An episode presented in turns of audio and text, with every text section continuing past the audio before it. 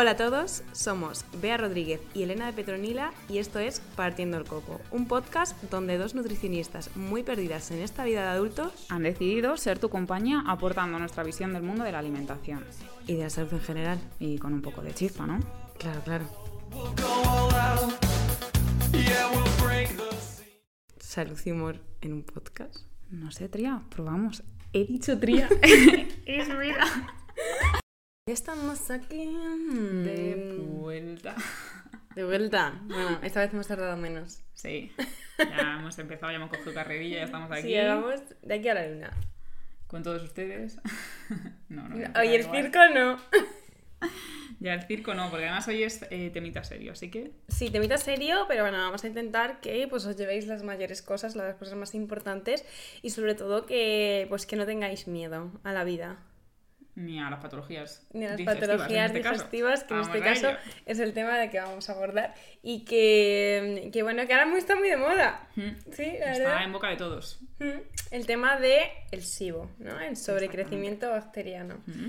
Eh, Y bueno, vamos a empezar, como todos los nuevos episodios, con nuestra frasecita, ¿no? Exactamente, que en este en caso, este caso- eh, os queríamos decir que no debemos obsesionarnos con lo que no se puede comer y en lugar de eso concentrarnos en aquellas opciones que sí podemos tomar y podernos eh, permitirnos disfrutar de ellas. Totalmente. Que en muchos casos, sobre todo en estas patologías digestivas, cuando el malestar está presente y sobre todo en este tipo de pauta que ahora veremos un poquillo más eh, alimentaria, en la cual hay muchísima restricción para poder, por así decirlo, eh, mejorar.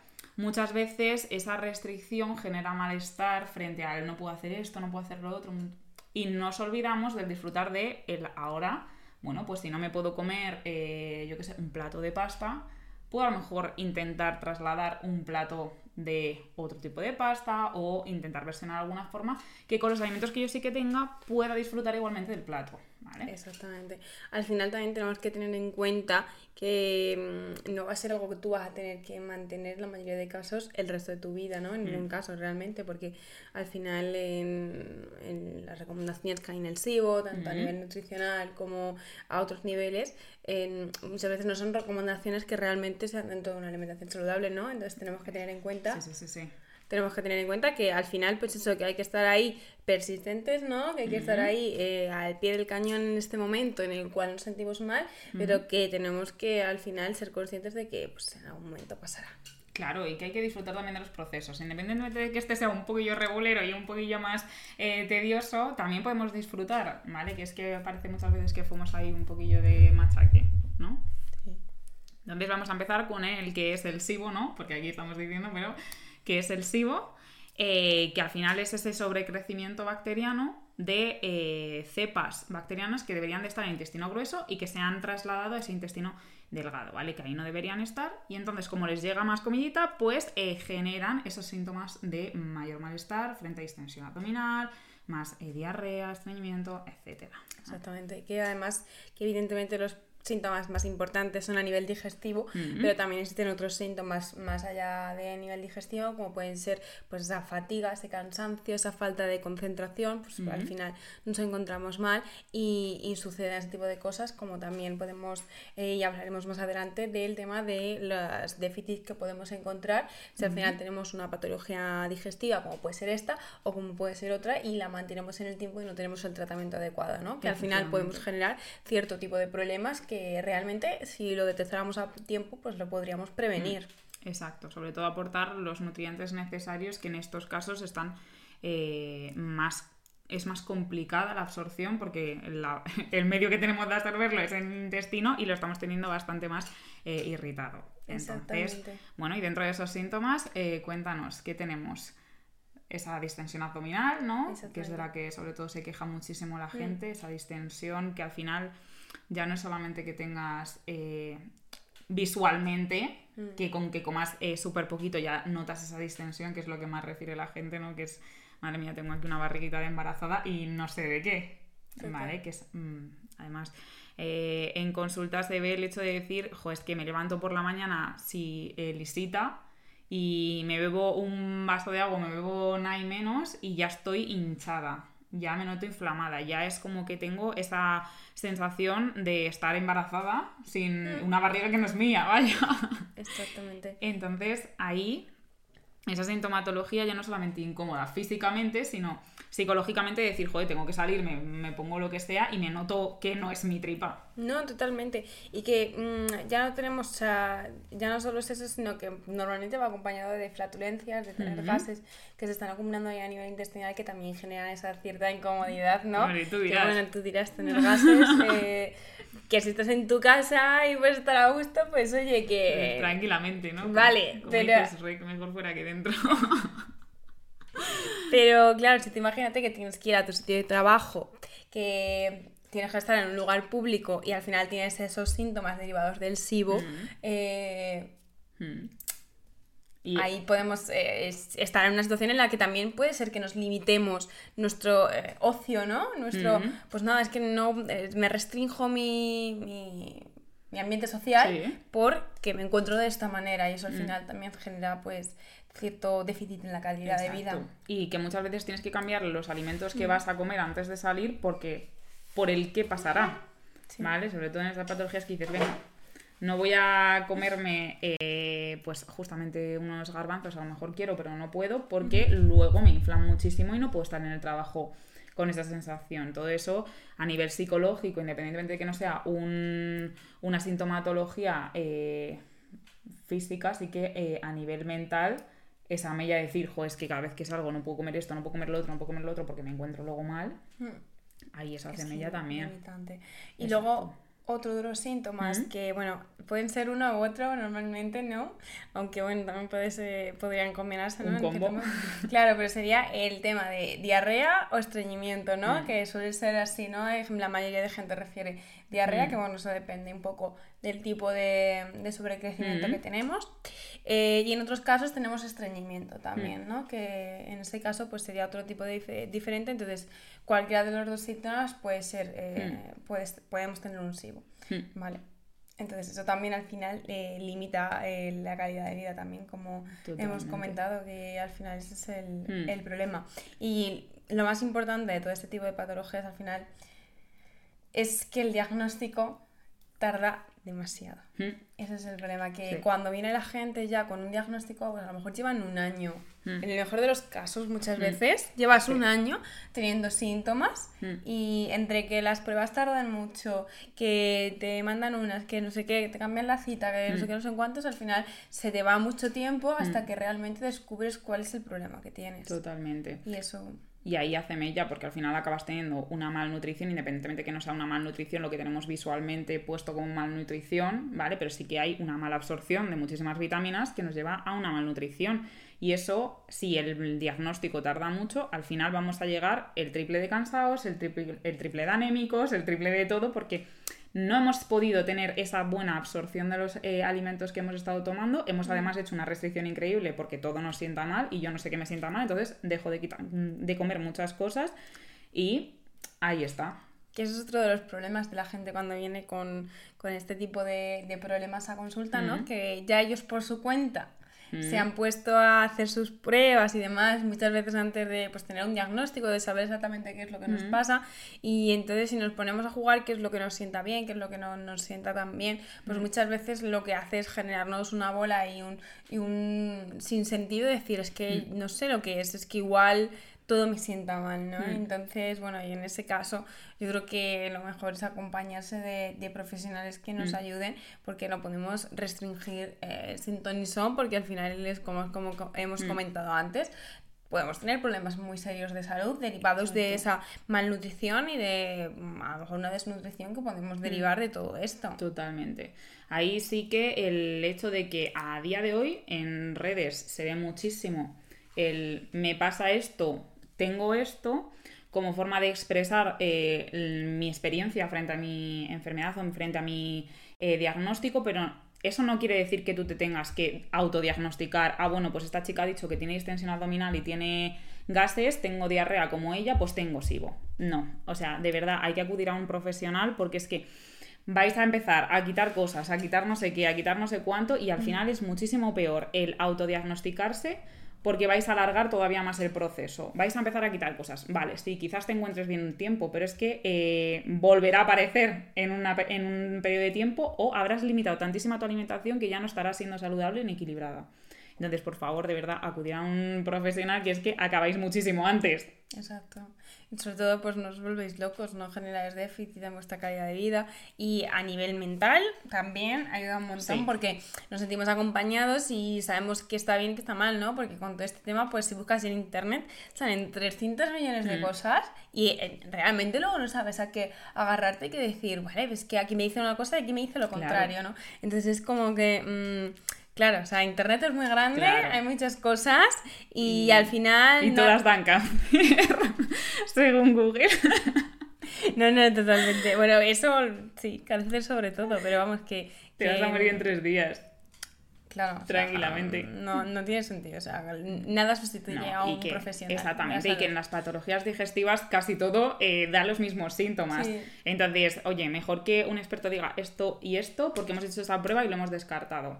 ¿Vale? Que eso es lo más importante. Muchas veces igual pasa que no diagnostican eh, y te meten en síndrome de intestino irritable porque más o menos puede que mm. sí, puede que no, ¿vale? Y puede ser incluso que tengas las dos cosas, ¿no? Que a lo mejor el, intestino irritable ha derivado en que tengas un sobrecrecimiento bacteriano y, en fin, que al final es muy complicado, ¿no? O que al final también una intolerancia a la fructosa que no ha sido diagnosticada eh, en el tiempo haya generado ciertos problemas y que al final en vez de tener solo un problema digestivo tengas varios por ese por no estar en, el momento, ¿no? O no estar uh tener un buen diagnóstico y un buen tratamiento, al final que te haga evitar ciertos alimentos que al final tu intestino no está llevando bien y que al final eh, pues le están haciendo daño, ¿no? Y ese daño que está haciendo va a repercutir en, en, pues, nos absorban otras vitaminas, nos absorban otros nutrientes, generemos eh, una disbiosis intestinal o mil millones de cosas que al final no, no, son para nada recomendables y no son para nada beneficiosas y entramos ya en un bucle de microbiota poco saludable. Sí, además que en digestivo es eso, en plan, dejas una cosa un tiempo, empieza a producirse más cosas, más cosas y acabas eh, teniendo ahí un remix que dices, yo no sé si ha sido primero huevo, la gallina, esto, lo otro, y para recuperarlo todo, al final vas a necesitar muchísimo más tiempo y muchísimas más pruebas hmm. que si lo hubieses encontrado simplemente al principio decir, venga, aquí, ¿sabes? Exactamente. Vale, pues entonces dentro de, eso, eh, ¿cuáles son los nutrientes o cuáles son las vitaminas que normalmente solemos encontrar de déficit en este tipo de, problemas? Pues en primer lugar tenemos eh, el ácido fólico y la vitamina B12, que son vitaminas que normalmente pues eh, solemos, eh, solemos eh, normalmente pues eso, cuando estamos a nivel intestinal un poco mal, en las analíticas pues pueden dar bajo, el, el hierro también y la vitamina K. Hmm. Y con todo eso, a la hora del diagnóstico vamos a encontrar diferentes tipos de SIBO, ¿no? Hmm. Que sería el de hidrógeno, el de metano y el de sulfuro, que este es un poquito más nuevo y todavía hmm. existe cierto desconocimiento. Bueno, existe cierto desconocimiento realmente en este tipo de patologías existe cierto desconocimiento en general porque mm. no son tan em, o sea, no llevan tanto tiempo de estudio, ¿no? Al mm. final eh, hay que tener en cuenta eso y que todo lo que se dice hoy pues tampoco está escrito en piedra, ¿no? Es los tratamientos que mejores efectos se ven y se aprecian eh, a día de hoy, que luego hay otras cosas que pueden funcionar mejor o que a largo plazo se vea que hay otra cosa que te puede ir mejor, pues oye, que al final no tener como la mente muy cerrada, pensar que eh, esto es así, ¿no? Y hay que hacerlo de esta manera y de esta y de esta y de esta, no. O sea, hay que eh, ser un poquito flexibles y sobre todo actualizarse en, en las materias en las que en las que estamos, ¿vale? Sobre todo porque a día de hoy en este tipo de de patologías, incluso las mayores entidades o las mayores universidades que se están dedicando al simple estudio del de, tratamiento de estas enfermedades van modificándose con el tiempo y no sé tú, pero a mí cada cierto tiempo tengo que estar cambiando cosas de, la pauta porque al final van eh, estudiando más y dicen, vale, pues esto sí que está generando más, esto menos. Hace unos años había muchos alimentos en duda. Hmm. A día de hoy yo incluso hay algunos que digo, vale, este pues no se sabe si sí o si no. Hay algunas personas que se sienta mejor y algunas que se sienta peor. Pero claro. Y claro, o sea, al final también es dependiendo de cada persona es de Mm. una manera, ¿no? Y que, pues eso, que las listas son diferentes y que muchas veces dices, no, es que el médico me ha mandado esta lista de alimentos y, y tú me has mandado otra y este alimento está en una y este... está-". Quiero decir, Claro. al final eh, hay que tener en cuenta pues que cada...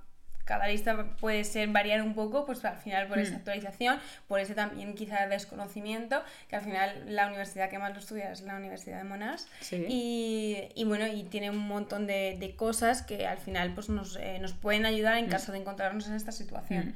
Pero hay que, pues eso, yo creo que nada mejor que en estas situaciones que rodearnos de buenos profesionales. Totalmente. Además que el tratamiento es pues, en cierta parte farmacológico, también se incluye el ámbito de la nutrición, ¿vale? Una pauta dietética un poco más la más estudiada y la más específica, que sería esa dieta baja en Foodmaps, pero también no nos olvidemos de que en ciertos momentos eh, la psicología también entra en juego, ¿vale? Exactamente. Porque el tema del estrés, la mala gestión emocional, muchas veces en la gente que tiene mayor patologías digestivas, pues nos exacerban esos eh, síntomas de eh, la patología digestiva en nuestro caso, ¿vale? No sé qué no sé qué tipo ha pasado, pero yo que tengo intestino irritable, vamos, eh, siempre que estoy nerviosísima o cuando estoy súper estresada, vamos, yo ya sé dónde voy a pasar el día. Ya, bueno, yo también, lo- o sea, los nervios también hacen que... ush.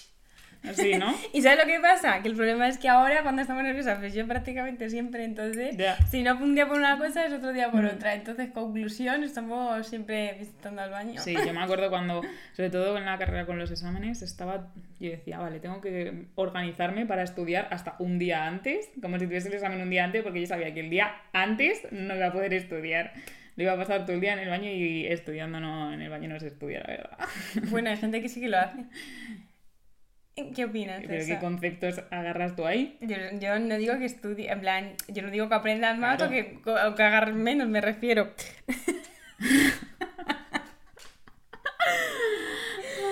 me refiero a que mucha gente que pasa muchísimo tiempo en el baño Sí. y entonces pues dice, joder, pues si voy a estar aquí un montón de tiempo, pues me llevo Sí, los ¿no, eh? apuntes. Como en el avión, ala, ya está. Que Claro. voy a pasar mucho tiempo en el ¿En avión, serio? pues... O sea, yo no lo he hecho nunca, ¿sabes? Pero que No, hay gente que, que sí- hay gente que le gusta estar en el baño. Es un buen ambiente, ¿no?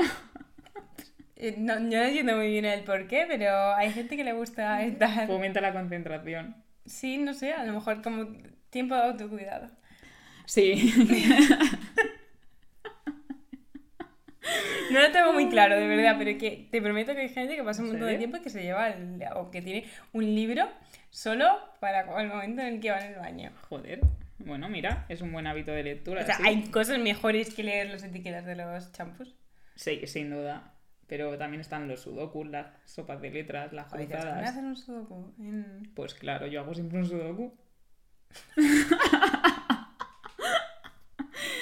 A mí me gusta hacer un sudoku en el baño. ¿Pero lo estás diciendo en serio? Te lo prometo que tengo un revistero con, con sudokus. Entonces, ¿qué te sorprende de que la gente vaya a estudiar al baño? Ya, pues porque tienes que estudiar. Bueno, pero tampoco es algo que te impida... O sea, puedes O sea, leer, el pero no nivel de estudiar. concentración... Bueno, a ver, el nivel de concentración que Claro. necesitas para ir al baño puede ser variable dependiendo de la persona. Yo necesito mucho para estudiar. para ir al baño no tanto. Entonces yo me siento y hará un sudoku. Ya está.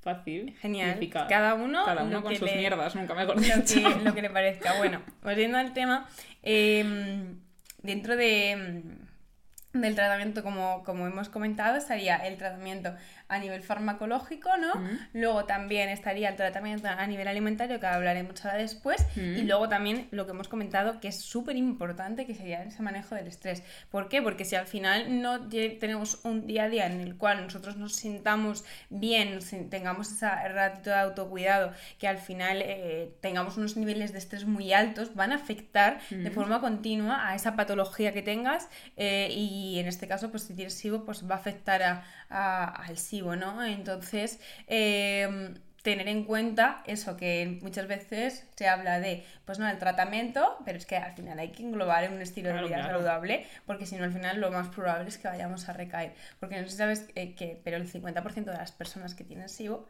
suelen recaer y volver a tener SIBO, ¿vale? Entonces, ojito, cuidado, mucho cuidado con eso, ¿no? Mm. Eh, encontrar, eh, llevar a cabo un buen tratamiento, eh, hacerlo de la forma correcta y, y evitar posibles recaídas en la medida de lo posible. Y en muchos casos también encontrar la causa de origen, ¿vale? Porque el SIBO al final es una consecuencia de otra cosa que no se haya podido pasar, ¿vale? Entonces, eh, dentro de las eh, principales causas que se están viendo son, eh, por ejemplo, esas secreciones a nivel de jugos, eh, ya no solamente estomacales, sino biliares, etcétera, que hayan podido descompensar el pH del cuerpo y que fomenten que haya una- unos cambios en cuanto a las cepas de bacterias que tenemos. Luego también tenemos eh, problemas en, en cuanto a las válvulas, ¿vale? Si hay mm, los cierres que hay entre ciertas porciones del estómago no funcionan en condiciones, va a generar que haya esa posibilidad de que ciertas cepas viajen hacia otro lado y se posicionen donde no deben. O en caso de que haya habido una resección quirúrgica, ¿no? Que hemos tenido que pasar por, por quirófano y, y puede ser que al final pues, esa válvula se haya visto afectada de alguna manera, ¿no? En, Totalmente. en la intervención.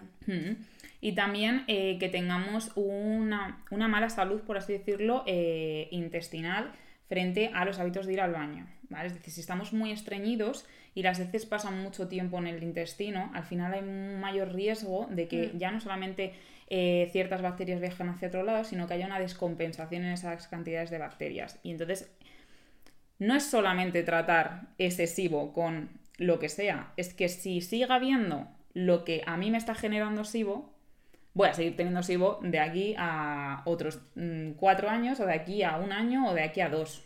¿Vale? Si no, vemos cuál es la causa y si justamente son en cuanto a hábitos, quizás sea mejor abordar ese hábito, sí, junto al tratamiento de SIBO, pero para que tú no vuelvas otra vez a recaer. Porque ya es una putada tener SIBO, tener toda la sintomatología, como para que encima, después de pasar por una dieta tan restrictiva como ahora veremos que es la FoodMaps, y por el tratamiento en cuanto a antibióticos, si encima luego voy a tener otra vez en dos años que volver a pasar lo mismo, pues tú me dirás. Exacto. Vale. Entonces, muy claro nos ha quedado. Dicho esto, eh, estaría pues eh, esa dieta ¿no? que, que has nombrado, que sí, que la de Tabajan Food Maps, que no es la única que existe para el tratamiento de- del sobrecrecimiento, pero que sí que es la más recomendable y la más famosa, ¿no? Porque es la que se ha visto que parece que tiene mejores efectos a nivel de salud, ¿no? Sí. ¿Vale? Entonces, ¿en qué consiste esta dieta? Pues eh, consiste principalmente en dos fases, ¿vale? Una fase más restrictiva, donde lo que hacemos es prácticamente eliminar eh, esos food maps, que serían pues eh, los azúcares eh, que en la alimentación encontramos que fermentan a nivel intestinal, para que no haya ni fermentación en exceso por parte de las bacterias y reduzcamos también esa inflamación del tracto digestivo.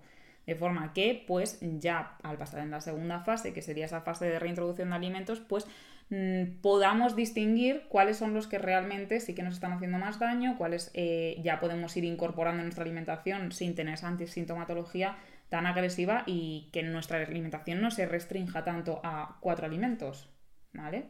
Entonces, poquito a poco, pues eh, sí que de mano de un profesional, porque como me has- has dicho, pues en internet hay tropecientas Es que si no, listas que incluso nosotras hemos visto que es que dices, mm, ¿por qué han restringido esto en este paciente si no tiene sentido con eh, los componentes de macronutrientes que tiene? Vaya, Exacto. o sea, he visto a gente que les han restringido el pollo, por ejemplo, o el huevo, y yo, O sea, con todas ¿Cómo? las cosas que ya hay que restringir, imagínate Exacto. tener que restringir justamente eso, ¿no? exacto. Eh, tiene, Mm. tiene sentido, ¿no? Entonces sí que eso es eh, realmente importante, el llevarlo a cabo y, Mm. y el llevarlo a cabo de forma correcta, ¿no? Que al Totalmente. final, dentro de esta dieta, pues al final no es una dieta, como hemos comentado antes, Mm. saludable, pero sí que es una dieta probablemente bastante necesaria para esa situación Mm. y que tenemos que tener en cuenta que al final, en el momento en el que eh, restringamos esos alimentos y veamos que no existen síntomas.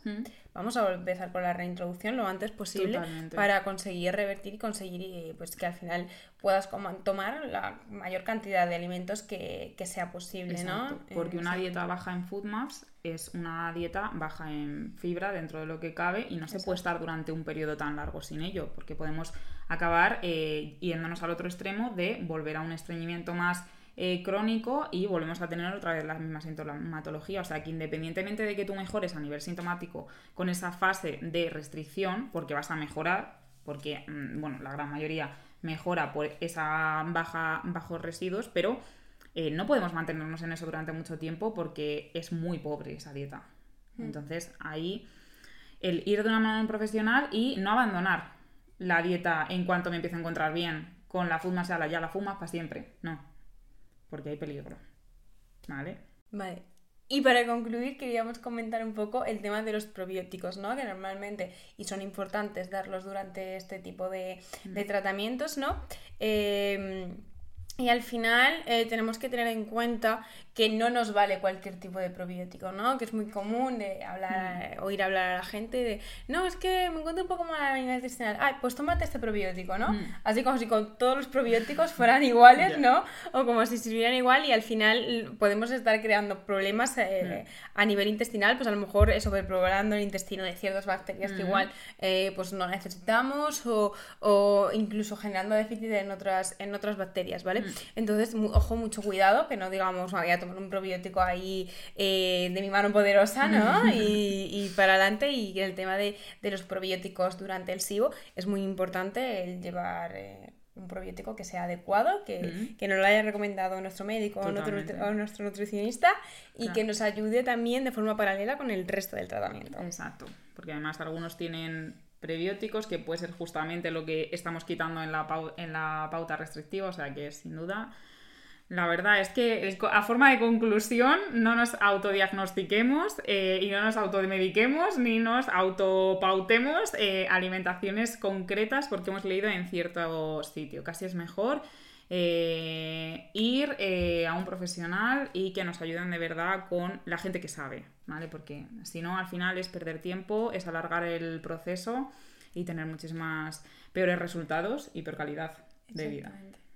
Y para concluir, pero sin acabar, la sección. La sección. La nueva sección en Partiendo del Coco, ¿no? Que sería el alimento. De turno. El alimento de turno. El alimento de turno. Es que no. es que es tan nuevo que. me confundo. El alimento de turno. Que en este caso, en tema del SIBO, vamos a hablar de las espinacas. ¿Por qué vamos a hablar de las espinacas? Pues que al final es uno de los pocos alimentos. ¿La intro? Ay, perdón. Dentro intro. Dentro intro.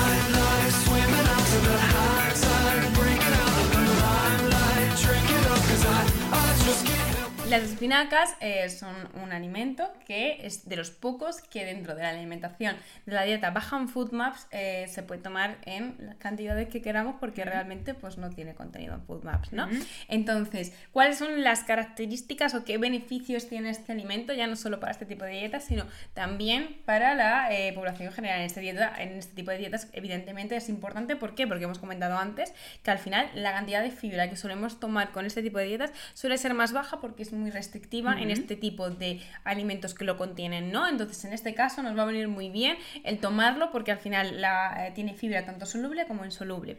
Luego, además de eso, ¿qué más? Tiene alto contenido en agua, ¿vale? Que nos va a ayudar pues a mantener pues cierta hidratación y a mantener ese sistema digestivo de la mejor forma en la que, en la que podamos, ¿no?